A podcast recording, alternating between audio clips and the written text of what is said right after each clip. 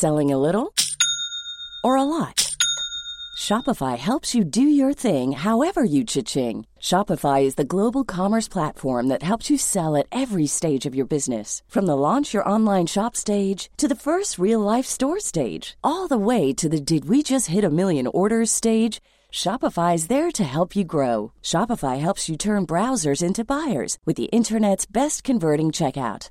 36% better on average compared to other leading commerce platforms because businesses that grow grow with Shopify. Get a $1 per month trial period at shopify.com/work. shopify.com/work. Hey, it's Ryan Reynolds and I'm here with Keith, co-star of my upcoming film If, only in theaters May 17th. Do you want to tell people the big news? All right, I'll do it. Sign up now and you'll get unlimited for $15 a month in six months of Paramount Plus Essential Plan on us. Mintmobile.com slash switch. Upfront payment of $45 equivalent to $15 per month. Unlimited over 40 gigabytes per month. Face lower speeds. Videos at 480p. Active Mint customers by 531.24 get six months of Paramount Plus Essential Plan. Auto renews after six months. Offer ends May 31st, 2024. Separate Paramount Plus registration required. Terms and conditions apply if rated PG.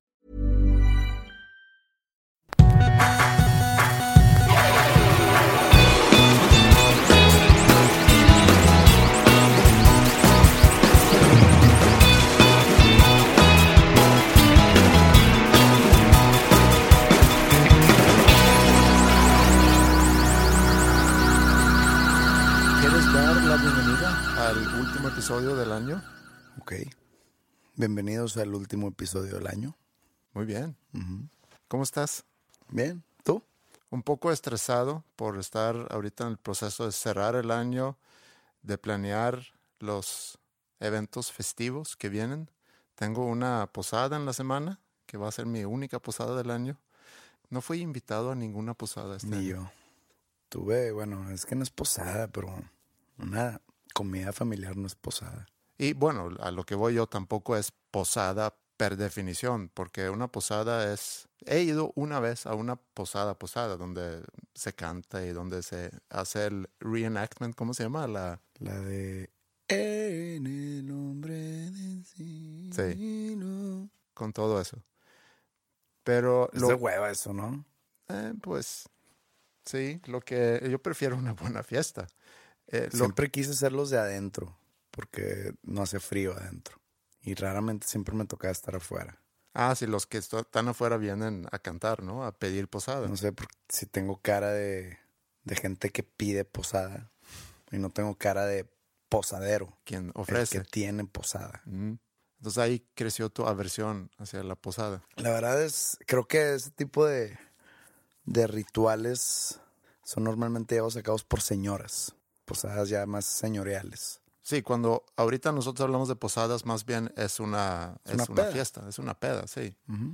Pero no fui invitado a ninguna peda navideña. ¿No? O sea, posada. Creo que ya, ya no tengo yo, ¿cómo se le llama? Esos poderes sociales que eres invitado, ¿no? No más. Pasó la Navidad decembrina desapercibida en mi vida. O al revés, yo pasé desapercibido ante la Navidad decembrina. Todo el mes aquí estuve solo. Sí, yo tampoco fui requerido en alguna fiesta navideña. Tenemos la fiesta de la escuela el jueves y, ya, y ya con eso. Y luego viene mi mamá el viernes y luego Navidad el domingo. Y como cada año todavía no termino de conseguir regalos que necesito comprar, como que tiendo a hacer todo a último momento. Soy lo que se llama un optimista de tiempo. Creo que tengo más tiempo a mi disposición de lo que realmente tengo. Pero yo también hago todo al final. No lo veo como algo malo. O sea, ¿para qué voy a ir a comprar regalos en diciembre 3 cuando tengo 20 días más? Sí. La cosa es que en los últimos días, porque se junta con otras cosas, vas a tener a lo mejor muchas cosas que hacer. Por ejemplo, ahorita tengo muchas cosas que hacer porque son pendientes que tengo que cerrar antes de irme. Pero pues es normal, porque me voy mucho tiempo. Entonces necesito dejar todo ya bien estabilizado para mi regreso y retomar las cosas hasta enero. Pero hablando de fiestas de, de Navidad y de posadas, cada semana cuando se sube el episodio a iTunes o al sitio o a donde se vaya, ¿no? Yo escucho podcasts en, en la aplicación de, de iPhone.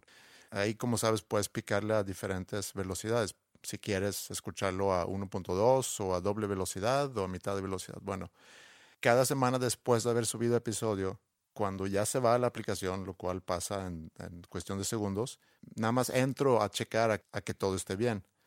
Entonces, adelanto el episodio más o menos a la mitad y le pico play para escuchar que todo esté en orden.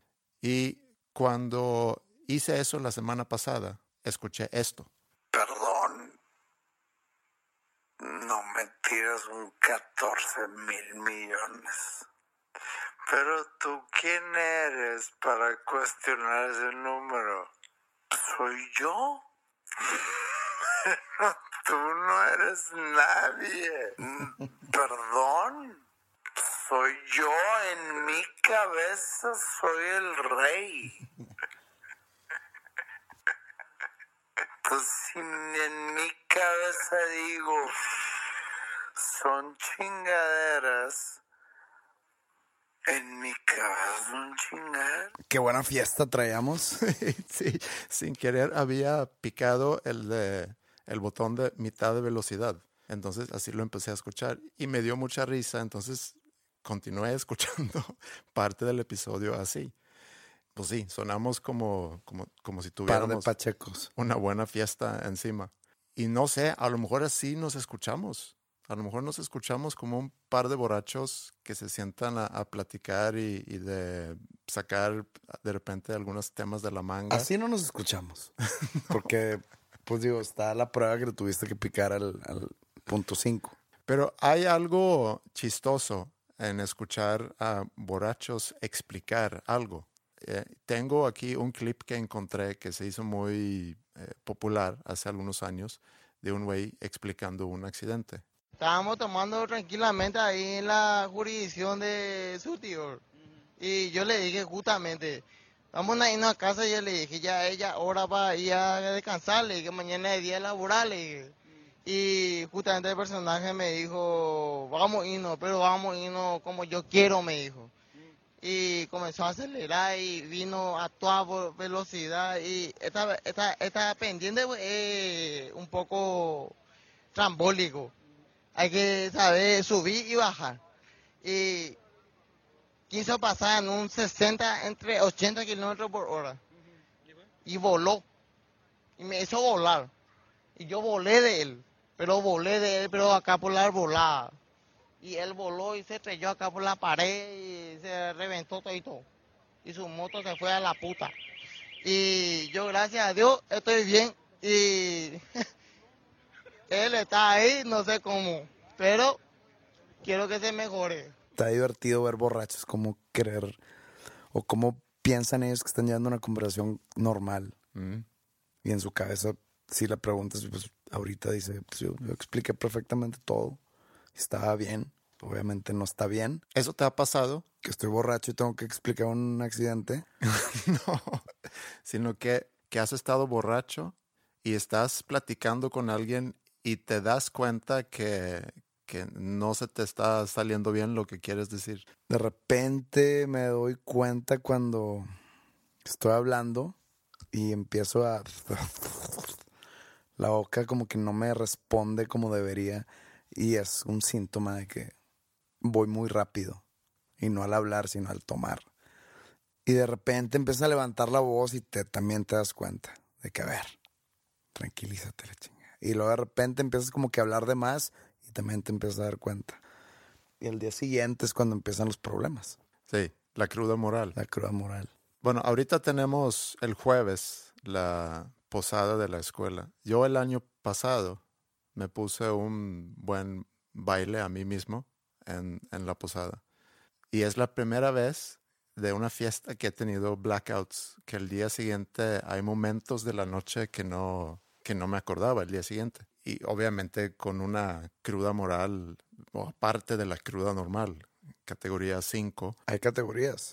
sí, es como categoría 5 es, sí, ese es el, nivel más alto. Los blackouts me dan conforme al alcohol que estoy tomando. Mm. por ejemplo, si una noche tomo puro Bacardí, me voy a acordar de un cuarto de lo que pasó.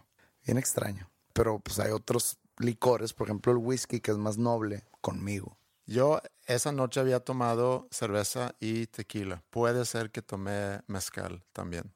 Pero como te digo, es la primera vez que el día siguiente había segmentos de la noche anterior que no me acordaba. Y luego, ya juntándome otra vez con mis amigos, me, me decían, oye, qué buena fiesta tenías. E-, eso, eso, siempre es mala señal. Sí, pero también me decían que, oye, andabas muy divertido. En algún momento de la noche, sin acordarme de eso, había secuestrado como el PA, donde poníamos la música, y puse pura música sueca. De que Roxette y Ace of Base. Roxette, Europe, Ace of Base. Pura música sueca. y como lo hacíamos en la escuela, también me había sentado en la batería para acompañar la música que estaba escuchando tocando batería sin realmente saber tocar la batería. Y no sé qué más había hecho. Me decían como que se te salió el Sven. Entonces se volvió... Sven. Sven Svensson. Se, se, volvió como un, un apodo este año que a ver cuándo sale Sven otra vez. Ante cada fiesta me han dicho a ver si sale Sven, pero me he cuidado, me lo he guardado a ver si, si sale otra vez el jueves. Pero a lo que iba es que... ¿Es más común Sven que Andrés? Ahorita no sé. En algún momento seguramente sí. Pero Sven fue un nombre que como que se pasó de moda. No es tanto como aquí en México donde no hay, bueno, sí hay nombres de moda, pero como también está la tradición de que el papá le pone el mismo nombre a su hijo, puede haber el mismo nombre en, varias generaciones. Andreas ha sido algo común en los últimos años, en los últimos 30, a lo mejor 40 años, y Sven fue un nombre más común en generaciones anteriores. ¿Qué es Sven? O sea, ¿cuál es el, equivalente al, español? No sé si haya.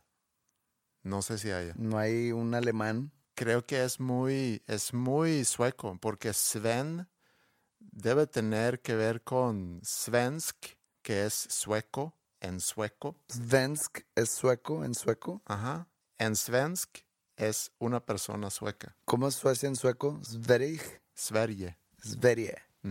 Entonces Sven no, no existe en español. No creo. Bueno, si Sven es como sueco. Entonces el nombre al español, el nombre al mexicano sería Mex. Mex Madero.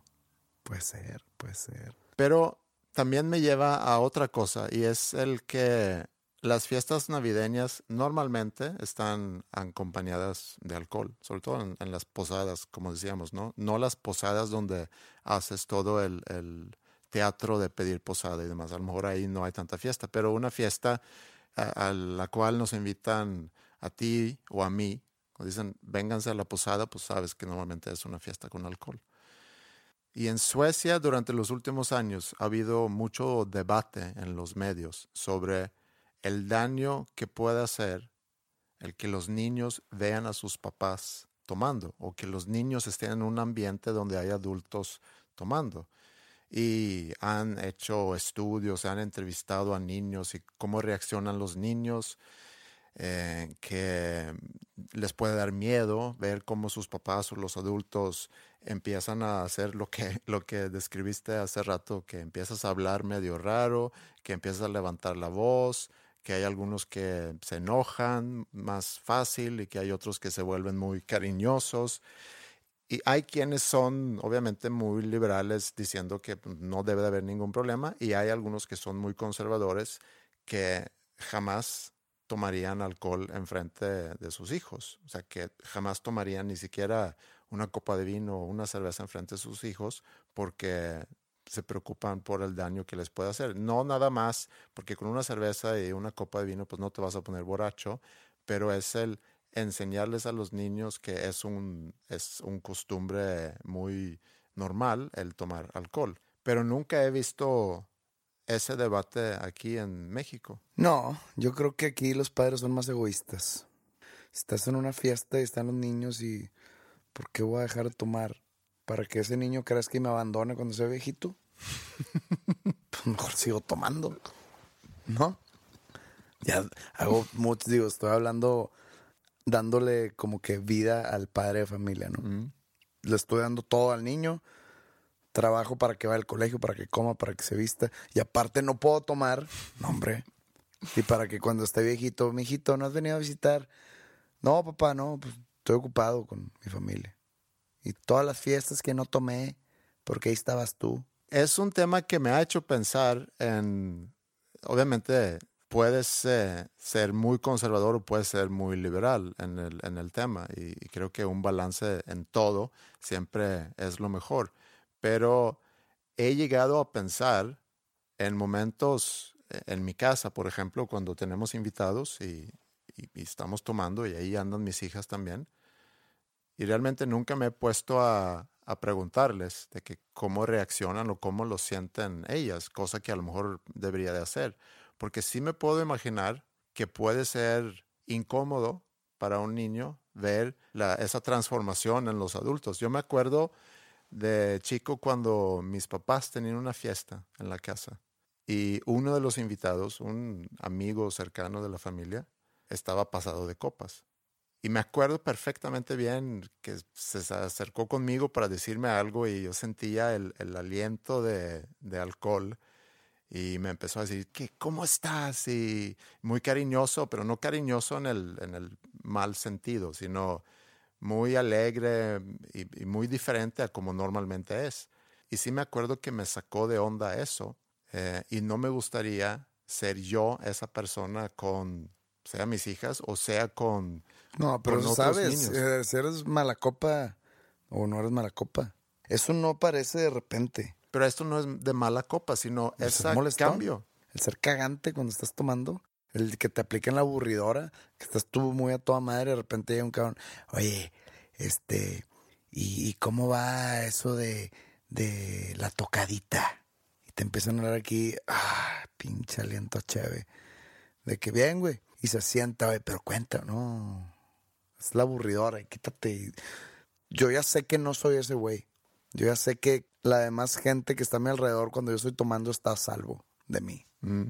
Que no la cago. Sé que tengo una peda bastante, no tranquila, pero bastante alegre en el buen sentido de la palabra. Sí, eso es lo que yo también quiero pensar, que o me pongo muy cansado y me duermo temprano, o hablo, digo, como, como todos, ¿no? Más fuerte y a lo mejor mucho, y de repente, muy de repente se me sale Sven. A ver, descríbeme a Sven. Sven es algo sangrón, mamón, eh, ego- egoísta, el tipo que secuestra el PA y pone la música que quiere, independientemente de lo que los demás piensan. Puede ser que tira un exceso de madreada también. ¿Pesada? Puede ser pesada. Quiero pensar que nunca pasándose de lanza con alguien, pero es una línea muy delgada, porque nunca te ha pasado que estás tirándole madreada a alguien y empieza un ambiente de madreada y de repente alguien dice algo El disco rayado. Exacto. Sí, espero que, que no tenga esa tendencia. Pero eso es Ben. Pero eso es Sven. Es otra sí. persona. Tú te puedes defender. Oye, que me dijeron que... No era yo, qué pedo. Era Sven.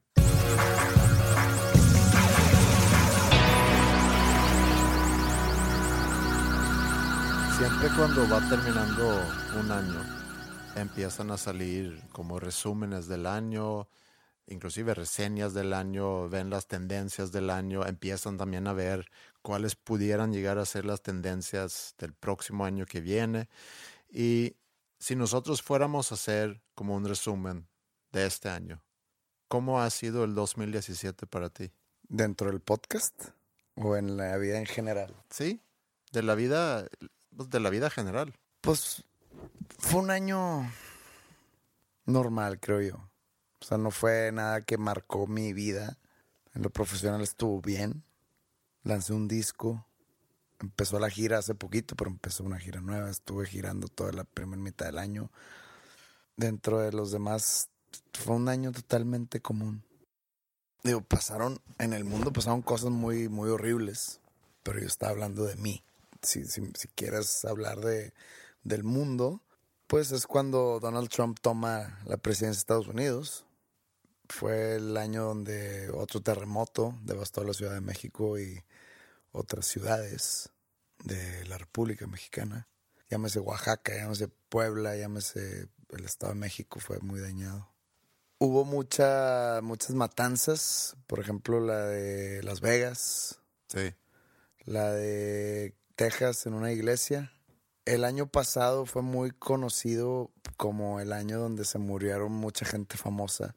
Este año creo que va a ser recordado por el año don- donde empezaron a acusar a muchas personas de poder por abuso sexual o acoso sexual. Sí. Eso yo creo que fue el tema del año, más se podría decir. Las mujeres levantando la mano y, y subiendo la voz. Hay quienes inclusive dicen que este movimiento de Me Too ha sido lo más importante, una revolución que ha sido lo más importante que le ha pasado a las mujeres desde que obtuvieron el derecho de votar. Entonces, cuando lo pones en esa dimensión, Yo no creo, porque pues sí, eh, se levantaron las mujeres, pero pues fueron solamente tras figuras públicas. y muy diferente en diferentes países. Pues no sé, yo, yo hablo más de lo que, por ejemplo, aquí en México vi cero movimiento al respecto. Sí. Cero. En, en Estados Unidos En más... Estados Unidos hubo mucho, pero figuras públicas, o sea, políticos, actores, este, músicos, artistas. Sí. No vi nada así de. O sea, que se haga un movimiento doméstico. Mm, yo no, no, no vi gran cosa, pues por, pues por lo mismo que lo doméstico no sale a la luz pública mucho. Sí. Pero pues fue más de figuras públicas y como para dar un ejemplo. Pero yo no lo puedo equiparar con, con la mujer ganando su derecho a votar. Ah, es- no, no- no lo veo, no lo veo ni cerca. Sí, es muy, es una comparación, creo yo, muy fuerte, que he escuchado en Suecia, donde ese movimiento sí pegó mucho. Y, y con varias personas, no nada más públicas, sino de diferentes eh, ámbitos, han sido denunciadas como, como consecuencia de este movimiento. Pero sí ha sido muy diferente en diferentes países. En Italia, por ejemplo, sé que no pasó gran cosa. Y Italia es un país donde piensas que a lo mejor sí pudiera haber más movimiento de este tipo, eh, tomando en cuenta el comportamiento que hemos visto de, de Silvio Berlusconi, por ejemplo. Han circulado varios videos de él. Eh, primer no sé si ahorita es primer ministro, se me hace que no. Ha sido y luego lo sacan y luego se mete otra vez. Actualmente creo que no lo es. Pero ha habido muchos videos de él comportándose como los hombres que están siendo denunciados en otros países. Entonces, creo que tiene mucho que ver con la cultura también. Tiene que ver eh, seguramente con la historia de cada país, del movimiento feminista que pueda haber. Y sí, como dices, eso fue algo que, que marcó mucho este año, aunque es algo que pasa en el último trimestre realmente del año, porque creo que todo eso empezó en octubre, ¿no? Regresando a Estados Unidos, ¿crees que la elección de Trump haya tenido algo que ver con que empezar este movimiento? A lo mejor, porque creo que Trump ha sido como una gota que derrama un, un vaso, aunque me extraña mucho que después de todas las cosas que salen de Trump, siga en poder o que no haya una lucha más fuerte. No, desconozco tras bambalinas qué tanta lucha se está haciendo para, para sacarlo. Nosotros tenemos esa noción de que Estados Unidos está enojado con Trump. La economía no va tan mal en Estados Unidos. La economía va hacia arriba. Mm, Creo que Estados Unidos está contento con Trump. Y cuando hablo de Estados Unidos, no hablo de los actores ni de los artistas, que son los que hablan, o los deportistas. Su approval rating, ¿cómo se dice eso en español? Su Su rate de aprobación. Ajá. No anda tan bien, pero creo que son diferentes cosas. Una cosa es medir realmente cómo va la economía del país, que obviamente es un, un indicador muy fuerte para quien está en poder. Y la otra cosa es su forma de ser y su comportamiento. Y creo que eso es algo que también ha marcado mucho este año, donde la emoción y, ser reactivo se ha vuelto algo muy común. Lo vemos con Trump, lo vemos con Kim Jong-un, por ejemplo, y cómo ellos dos se tiran, y con los movimientos que ha habido, por ejemplo, Me Too, quiero pensar que también es un, es un ejemplo de eso, de cómo empezamos a reaccionar y ventilar muchas cosas en redes y se crean movimientos. Pero re- reitero, todos esos movimientos son hechos por personas públicas, ya sea artistas o políticos. Tanto el desprestigiar a Trump como el de Me Too. ¿dónde está lo doméstico?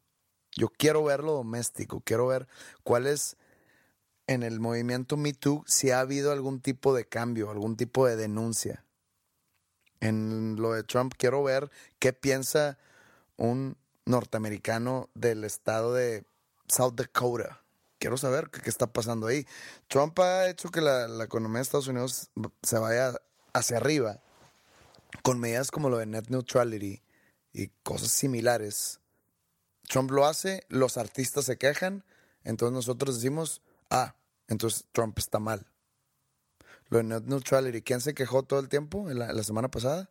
Puros artistas. El grosso de la población, yo no sé qué piense. En el grosso de la población no sé si ha habido denuncias de acoso sexual gracias a todo el movimiento que se está dando entre las figuras públicas. A eso me refiero, o sea. Sí, creo que depende a quién preguntas y haces un buen punto cuando dices lo que dicen los intelectuales o los comediantes o actores o músicos, ellos por default tienen que estar en contra de Trump por, por lo que representa, por ser republicano para empezar. Había exactamente lo mismo cuando Bush estaba en poder. Agrégale a Por eso. la antiguerra y todo el Sí, movimiento y, y agrégale a eso el factor Trump, la persona la Trump, personalidad. la personalidad, que tampoco la ayuda. Pero, como dices, la economía ha crecido. Ah, bueno, esto en net neutrality es lo que se me olvidó conectarlo. Va de la mano con el crecimiento económico. Se van a cobrar más caro el internet, entonces se van a pagar más impuestos y va a crecer el país. O sea, todo va de la mano en hacer una economía mejor y Trump si algo es, es, ser un buen empresario, es ser un buen hombre de negocios y es lo que está, es, lo que está haciendo, está tratando a Estados Unidos como un negocio y por su parte está bien. Es más, leí eh, eh, hace poco, eh, no sé si era un tweet o era un artículo, y, y justo lo pensé cuando tenía todo su discurso anti-inmigración y racista y la pared, el muro contra México. Dije, ese se me hace, se me hace muy ojón para ser paloma. Ese güey es puro pedo. Y vi un artículo hace una semana o menos que dice que en su primer año de, de poder, en el poder, Obama deportó a más mexicanos que lo que ha hecho Trump. Entonces, pues ya no sabes. Y no, y no soy pro Trump, digo, yo no soy pro nadie en Estados Unidos. Más, pues es el país vecino, paso mucho tiempo en Estados Unidos, siento que tengo poquititititito, un- la mitad de un granito de opinión. Creo sí. que de, de perdido merezco esa mitad de granito de opinión. No, no, no, no me gusta Trump, pero pues para los gringos está haciendo las cosas bien. Ahora, llévate eso aquí a México, porque la gente no termina de burlarse de Enrique Peña Nieto y de todas las babosadas que, que sale haciendo. Ya ni, ni en su último trimestre lo de volvido. Ajá, sí. México ha volvido. Ese tipo de cosas. Pero, Pero es diferente. A, a- a- Trump lo ven como un bully sí, y a y Peña, Nieto, es como, el bulleado. como- sí, como un pendejo. Es como un pendejo. Pero, si vemos México, y creo que lo mencionamos en algún episodio también aquí, si vemos México en el sexenio de, de Peña Nieto, pues para mí ha sido mejor que el sexenio anterior con Calderón. ¿En qué aspecto? Pues en seguridad, En se- Es que yo creo que, ah, bueno, sí, obviamente tiene razón porque la bandera de Calderón era combatir el narcotráfico. sí. Por eso es- se, se- se desató una guerra que repercutió en la seguridad de la población en general. ¿Estás viendo tú El Chapo? ¿O has visto la serie no, El yo Chapo? no veo novelas narcos. Lo más cercano que veo a eso es Homeland, Sí, es un O sea, de lujo esa serie. pero, pero ya cosas más de narcos no. Es más, no, no, perdón. Lo más cercano a narcos que veo es Breaking Bad y, y Better Call Saul. No, no le doy más. El Chapo, eh, yo vi la primera temporada, acaba de salir la segunda temporada. Está interesante, eh, obviamente que es muy sangriente, es muy, es muy brutal y, y podemos opinar lo que queramos sobre el hecho que se haga un serie, una serie sobre eso, pero también es un, es un buen retrato, no sé si se llama así, un buen documento para explicar eh, lo que hemos vivido en México durante los últimos 30 años. Y está interesante ver cómo, cómo funciona la corrupción y cómo se decide por parte del gobierno a quién apoyar y a quién no, y, y cómo se lanza esta guerra contra el narco que vivió México, pues básicamente del 2006 al 2012. Yo creo, creo que la administración actual tapó eso, esa cloaca de la inseguridad que Calderón destapó y era su bandera de navegación, Mm. Pero lo tapó de manera como lo estaban haciendo antes.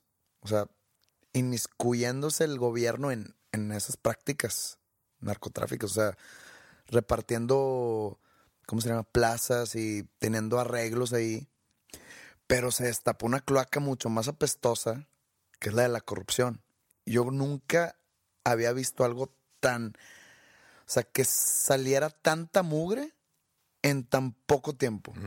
Entonces, para mí, pues es otro tipo de, vamos a llamarle defecto en la administración. O sea, la- el, el defecto en la administración de Calderón fue la, el- la inseguridad, el defecto de esa administración fue la corrupción, pero a niveles estratosféricos. Sí. Entonces, eso me nubla un poco. comparar las dos cosas. Sí. Sí. Bueno, estamos tratando de alguna forma de resumir el año y, y lo que dije sobre las emociones y las reacciones y cómo las redes cada vez explotan más. Yo no sé si es muy típico del 2017, pero con lo de Me Too que platicamos hace rato, podemos ver el poder de las redes. Y, y también el hecho de tener el presidente de Estados Unidos tan activo en Twitter también eh, evidencia Es que no- mucho su forma de, de pensar. Creo que no es el poder de las redes, sino, sino el poder que las redes le dan o le da a las personas que pueden ridiculizar a figuras públicas. Mm. La palabra en inglés es shaming. El shaming, el poder de shaming Mm. que tienen esas redes. Mm. El ridiculizar a alguien, el destrozar a alguien que cometió un error. Como antes se hacía de... Con, la letra escarlata. Sí, eso o el, el, el mojarlos con tar, no sé cómo se llama eso en español, Con chapopote. chapopote, y luego ponerles eh, plumas y luego cargarlos por medio del, del, del pueblo. Eso era el shaming de antes. Pues también el- la, la letra escarlata en la, en la novela de, de Nathaniel Hawthorne, que por puta le ponían una, una A grande en el pecho, entonces ya estaba marcada. Y era ese sello, sello, una letra roja en el pecho que la consideran como una adúltera. Era el shaming de antes. El de hoy es que te arrastran por las redes. Y, y pues sí vi varias gente que sus carreras fueron destrozadas por ese movimiento Me Too que está bien. Nada más siento yo que la propor- se desproporcionó de alguna manera porque sí se destrozaron muchas vidas por algo que fue hace mucho tiempo y que nunca sabes y fue consensual o no. Entonces, Sí, pero pues ya estoy hablando de más, ya me siento en una borrachera. siento que Sven poseyó mi cuerpo sin albur. es, es un tema complejo, es pero un tema muy complejo. si hablamos mejor sobre algunos momentos favoritos del año, ya que estamos a, a pocas semanas de ya terminar este 2017.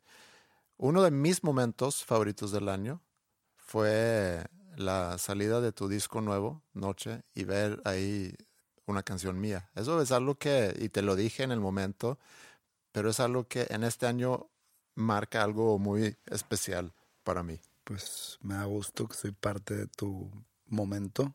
Yo creo que la salida de mi disco siempre marca, o sea, la salida de discos míos siempre marca un año.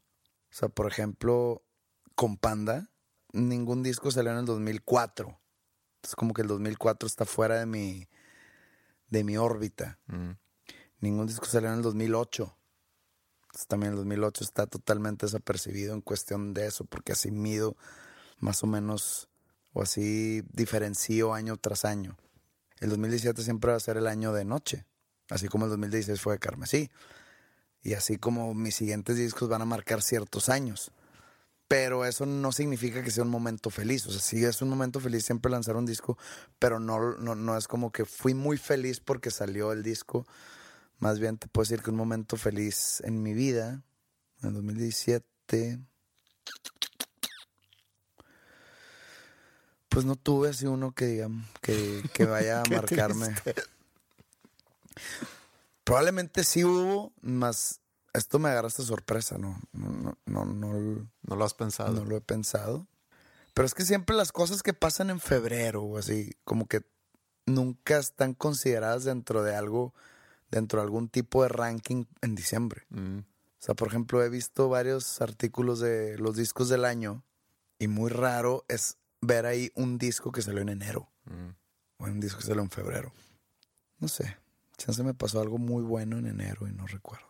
Pues qué triste que no tienes algo que resalta ahorita como, como algo bonito o muy padre de este año. Pues es que mira, no me casé, no nació ningún hijo mío, no hice ningún viaje memorable. Y cuando digo un viaje memorable es de que no me fui a un crucero por el Mediterráneo, Mm, no me fui a ver el Mundial. O sea, no hubo nada para recordar el 2017 más que lo que te acabo de decir. mm. Más que fue un año donde lancé un disco. Que no es cualquier cosa. No es cualquier cosa, pero ya en cuestión de eventos, ¿cómo, cómo se le puede llamar? Como hitos en tu vida, no, no está el 2017. O sea, no, cuando yo tenga 90 años y, y empiezo a como que considerar los hitos, que es un hito, es como un, cuando, no sé, imagínate que vas en el camino, en un camino figurado que es tu vida y vas poniendo como una montañita de piedras y una banderita de que, a ver, como aquí... milestone en Ma- inglés, ¿no? milestone. Sí. Este, el 2017 no es así un, un año de hitos Mm, para mí. Una canción tuya fue, fue publicada en un disco eh, a nivel comercial y, y eso es un hito. Sí. ¿Por qué? Porque pues chance el- el- no mañana, sino el 2018, 2019 sale algún otro disco con más canciones tuyas, pero ¿cuál fue la primera? Pues esta. Sí, eso es algo que yo siempre voy a recordar con este año. Y otra cosa es cómo fuimos fortaleciendo el equipo, el equipo que tengo con, con Alejandro y con Flippy en el trabajo y, nuevos proyectos que han salido, que hemos trabajado juntos y, y mucho durante los últimos meses. Y, y ha sido muy padre ver cómo, cómo esos nuevos retos ha fortalecido más eh, nuestro equipo de tres personas. Entonces, para mí el 2017, eh, resumido en una palabra, es equipo. El, equipo que pude hacer contigo para poder tener una canción mía en un disco y el equipo que, estoy haciendo con Flippy y con Ale. Y así voy a resumir, creo, este año y, me voy contento y espero aún mejores cosas del 2018. Yo también espero que sea un gran año.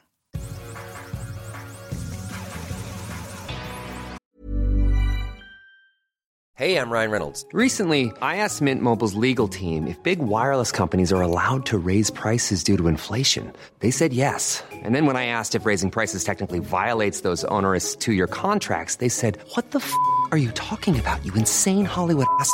F- So to recap, we're cutting the price of Mint Unlimited from $30 a month to just $15 a month. Give it a try at mintmobile.com slash switch. $45 upfront for three months plus taxes and fees. Promo rate for new customers for limited time. Unlimited more than 40 gigabytes per month. Slows. Full terms at mintmobile.com.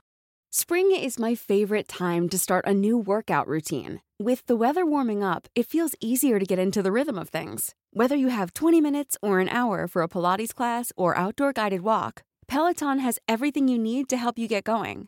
Get a head start on summer with Peloton at onepeloton.com.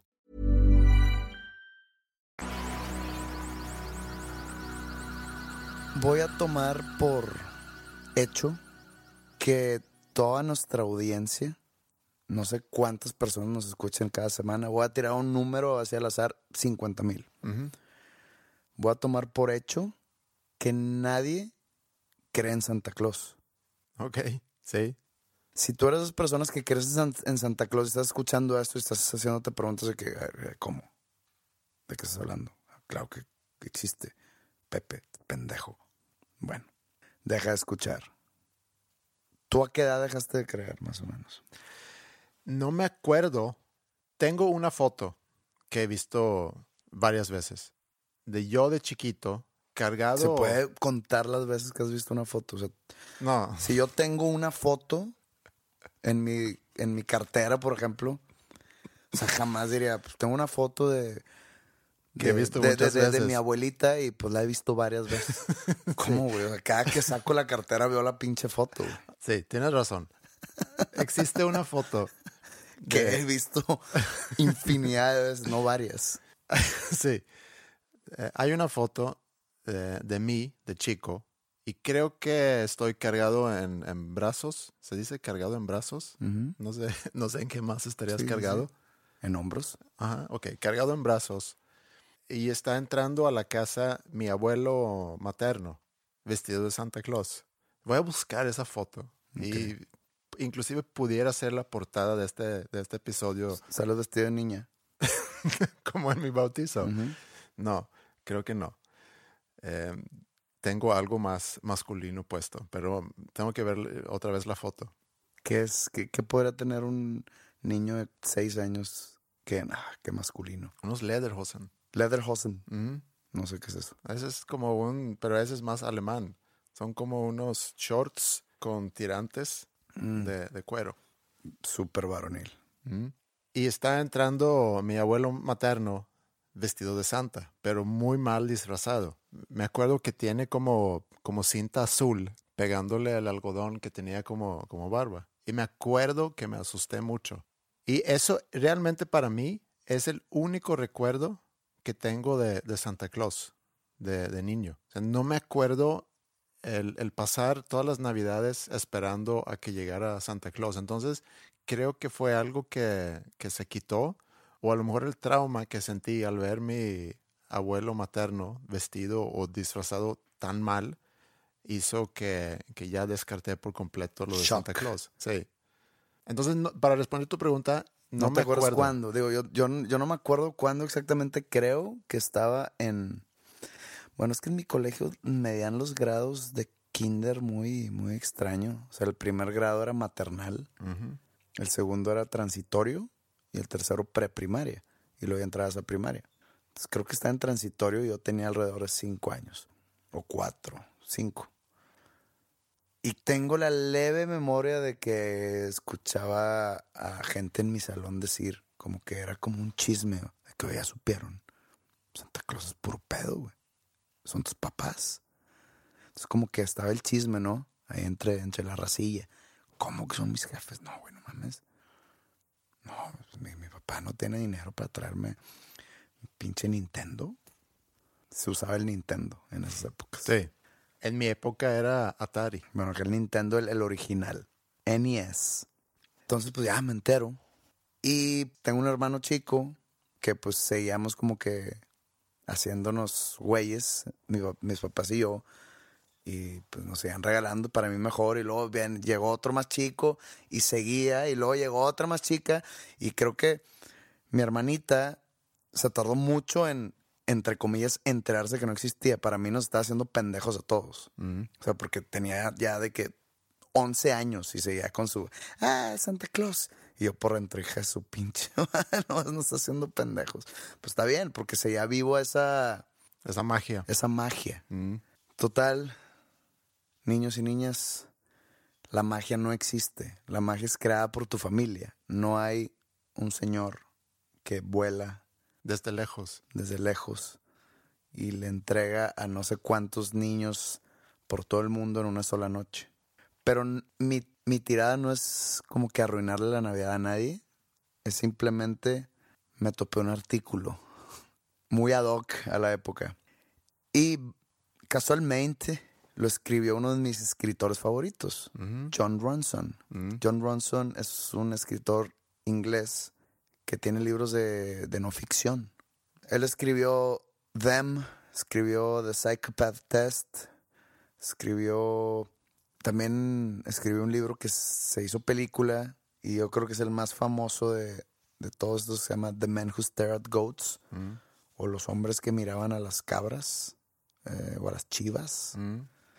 Pero el libro supone que es verdad. ¿Vale la pena esa película? eh, vale la pena el libro. Ok. Supone que había una, un departamento en, en la militar de Estados Unidos, un departamento de poderes psíquicos, y que esto es verdad. Entonces, de eso se trata la película. Obviamente, la- todo lo que cuentan en la película es una historia ficticia basada en el libro. Ok. Pero bueno, este güey escribió hace varios años un artículo que tituló Bad, Bad Tidings, que es como malas noticias. Y es un artículo con espíritu navideño, pero muy oscuro. Y te lo mandé en la semana, si lo leíste. Sí, la empecé a leer, sí. Bueno, se supone que hay un pueblo en Alaska, Alaska siendo uno de los estados de la Unión Americana, que se llama Polo Norte o North Pole, así se llama.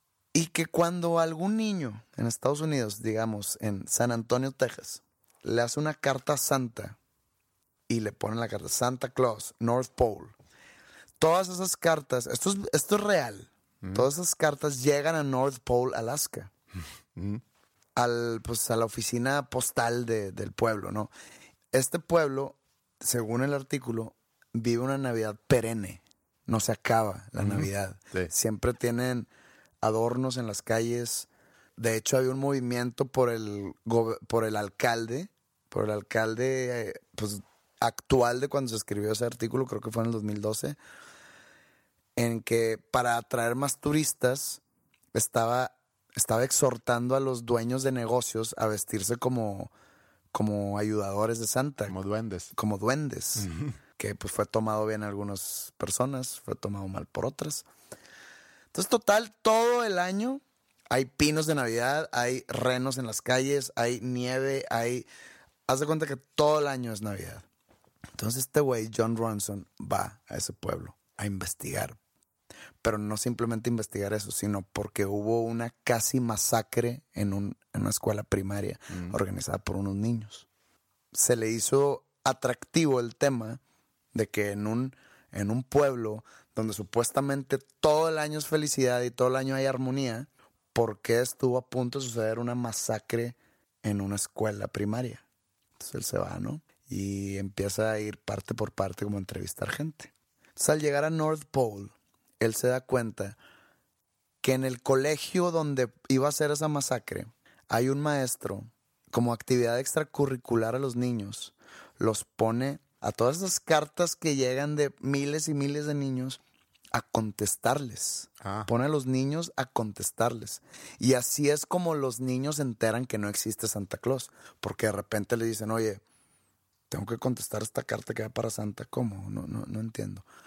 Sí, mira, fíjate que todo lo que te han dicho tus papás es mentira.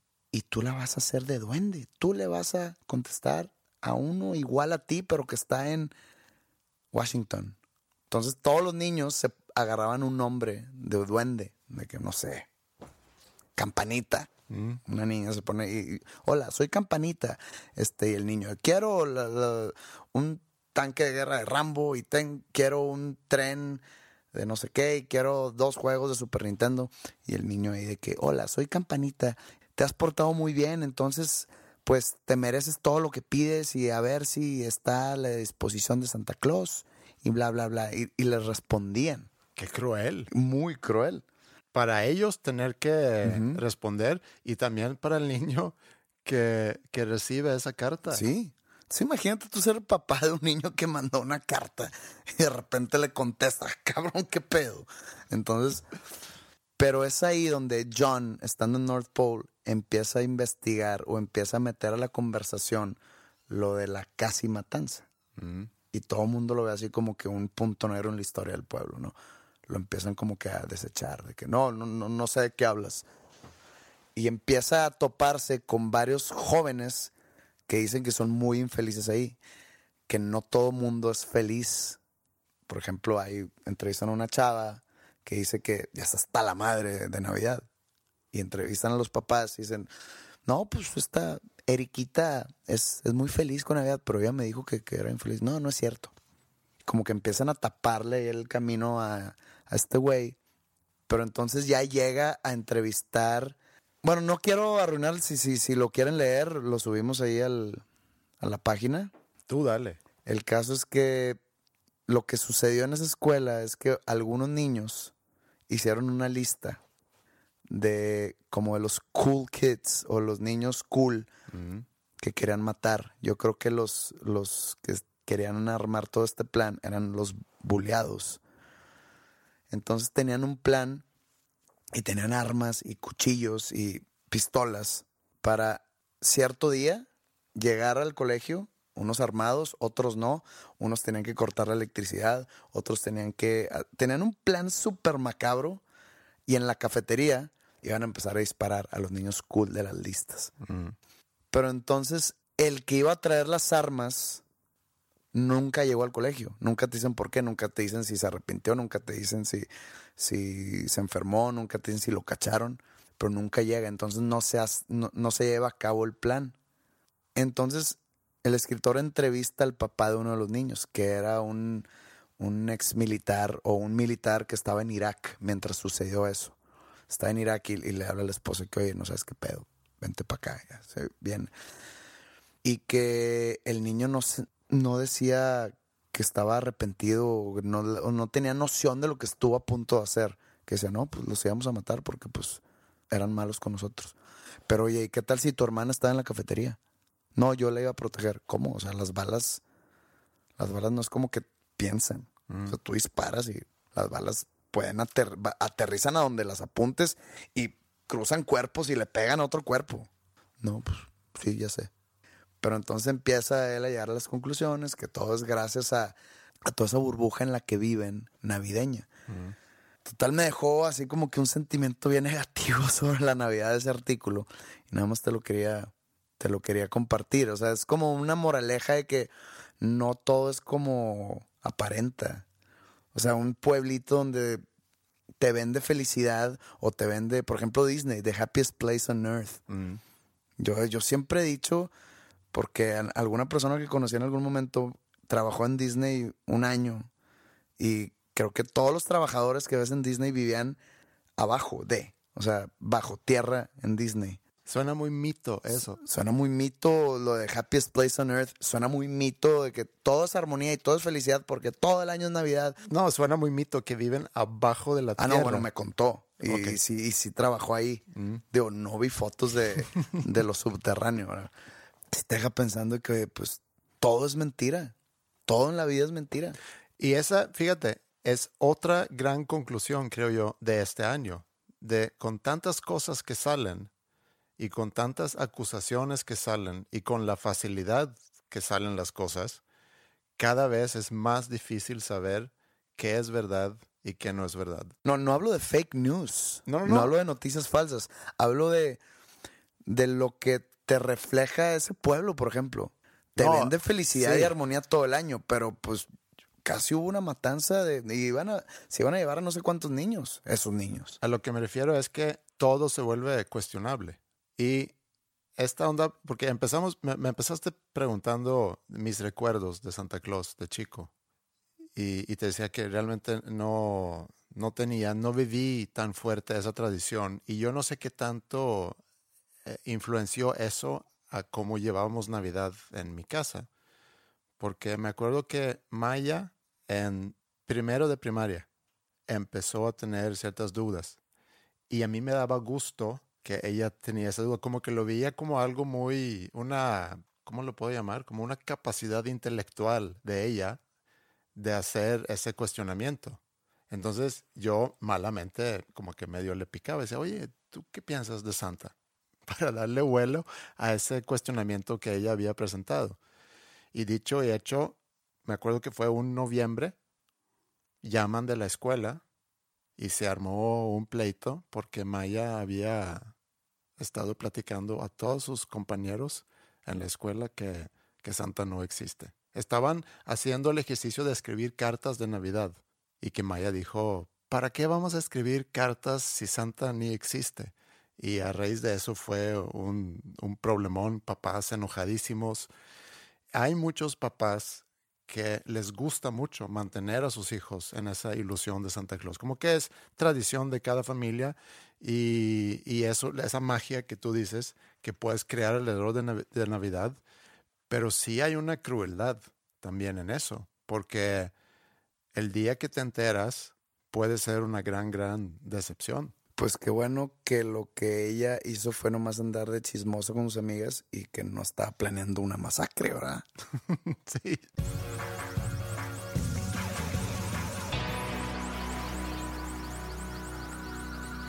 Bueno, a raíz de ese artículo que me mandaste en la semana pasada, me puse a pensar en todo eso, en, en lo que yo viví con mis hijas, eh, la, la, gran desilusión que puede ser para muchos niños cuando se enteran que Santa Claus no existe, el engaño que a lo mejor puedan sentir.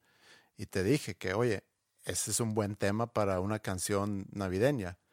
Pensando en, en la canción que tú hiciste el año pasado, que es una canción navideña, pero con un tinte más oscuro. Y pensé en por qué no hacer una canción en el mismo espíritu, o sea, una canción navideña utilizando el tema de los niños y el engaño que puedan sentir cuando se enteran que Santa Claus no existe. Entonces empecé a escribir algunas ideas, empecé a trabajar una melodía, una progresión, y luego te compartí la idea de que, oye, y si hago una canción hablando sobre ese tema y pongo a mis hijas a cantarla, eh, como que para hacer una canción navideña, nada más aquí para el podcast, no con otra finalidad realmente. Te enseñé parte de las letras, hiciste tú algunas correcciones, eh, te enseñé la melodía, también te metiste a hacer algunos, algunos cambios. Entonces, podemos decir que... Que es 90% tuya. sí. Y 10% mía. Sí, pero... Lo que escuchen chido, sin duda soy yo. Ok, pero otra vez una colaboración para cerrar el año hablando de lo que dije de, de, hacer cosas en equipo. Tú no has escuchado la canción todavía. Sí conozco la canción encima, no he escuchado el producto final. No, entonces va a ser un estreno tanto para ti como para la gente que nos, que nos está escuchando. Y ya con eso podemos cerrar el episodio 82, cerrar el año y desearles a todos ustedes que, que nos están escuchando una feliz Navidad, que tengan un buen festejo, que se la pasen bien en Año Nuevo y que el 2018 sea un año excelente para, para, todos ustedes. Muchas gracias por acompañarnos en todos los episodios que sacamos en este año. Recuerdan que todas las temporadas están disponibles en dosnombrescomunes.bandcamp.com. También pueden mandarnos sus comentarios, mensajes, sugerencias vía Facebook, facebook.com diagonal dos nombres comunes, Twitter dos con el número dos nombres comunes o por mail podcast arroba dos nombres comunes.com. Los dejamos con leche y galletas, letra por Andrés Osberg, música en su gran mayoría por Andrés Osberg y por José Madero, y en la voz Maya y Mila. Ah, y quiero agradecer también a Flippy y a Alan que me ayudaron ah, con la grabación y también a, a, Rudy Martínez que también me ayudó con algunas cosas de mezcla. Pasen una feliz Navidad y nos vemos aquí de nuevo en el 2018. Amigos, feliz Navidad y que el 2018 les sea leve. Diciembre